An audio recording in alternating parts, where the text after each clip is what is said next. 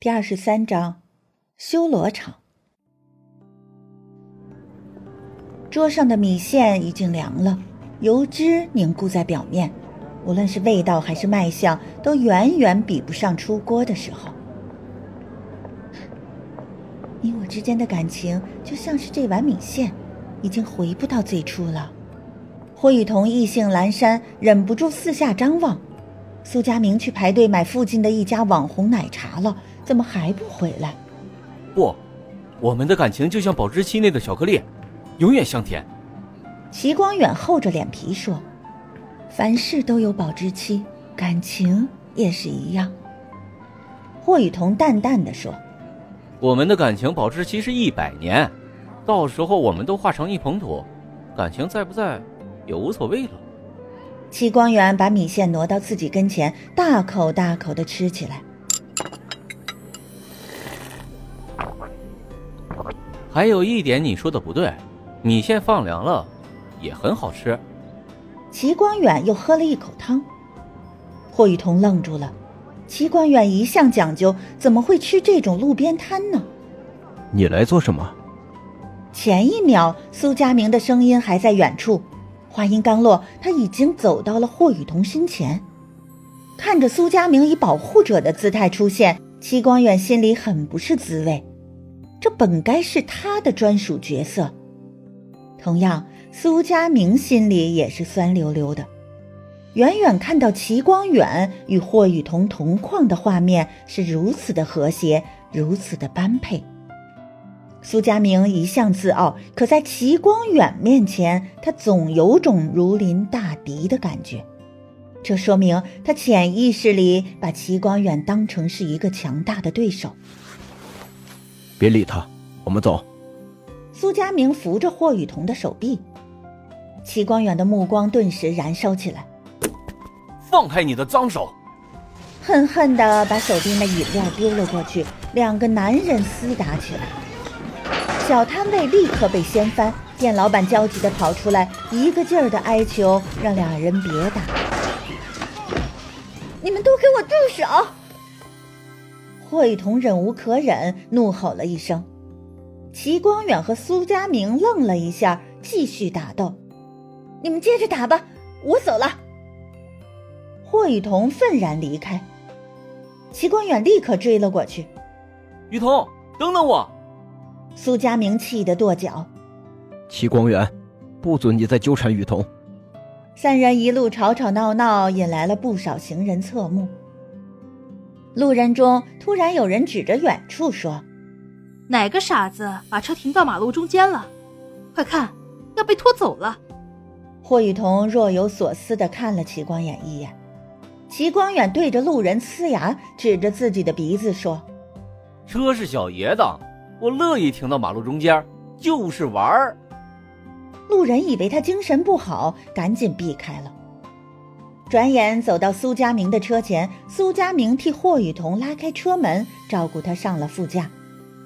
等他绕车一圈，准备坐上驾驶位时，发现齐光远已经坐在了后排上。我让你上车了吗？苏佳明怒不可遏。你的车被拖走了，想去哪里叫出租去。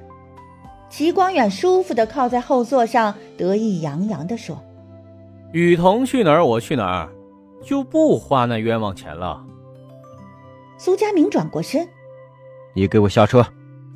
齐光远笑着说：“想让我下车可以啊，雨桐必须陪我一起下车。我看你是欠打。”苏佳明咬牙切齿。齐光远指着自己的鼻子：“打吧，你打的越惨，雨桐越心疼，他越心疼，我越有把握把他追回来。”明知道对方故意气自己，苏家明却也不敢轻举妄动了。他可不想配合齐光远的苦肉计。你们两个有完没完呀？我累了，想回家睡觉。霍雨桐的声音带着几分疲倦。苏佳明一踩油门，车子箭一般的飞了出去。到了郑教授家门口，齐光远叫出声来：“原来你真的住在这儿。”苏佳明恶狠狠地瞪了他一眼：“少在这大呼小叫，影响老人家睡觉。”郑夫人听到车子声音，已经过来开门，看到院子里的三个年轻人，顿时明白发生了什么。霍雨桐正准备进屋，齐光远抢先一步钻了进去。“你做什么？”郑夫人的声音中隐含着怒气。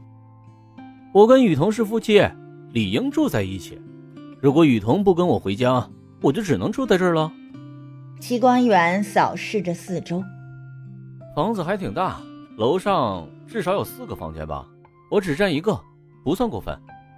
霍雨桐脸憋得通红，齐光远，你别在这胡闹，快走！齐光远摇摇头，雨桐，你了解我的脾气，我决定的事不会改变。苏佳明长叹一口气，楼上至少有四个房间吗？那应该也不差我一个。霍雨桐的头都大了，你们俩都留在这里，我走总可以吧？苏佳明赶紧上前拉住他：“雨桐，别赌气，你还能去哪儿呢？”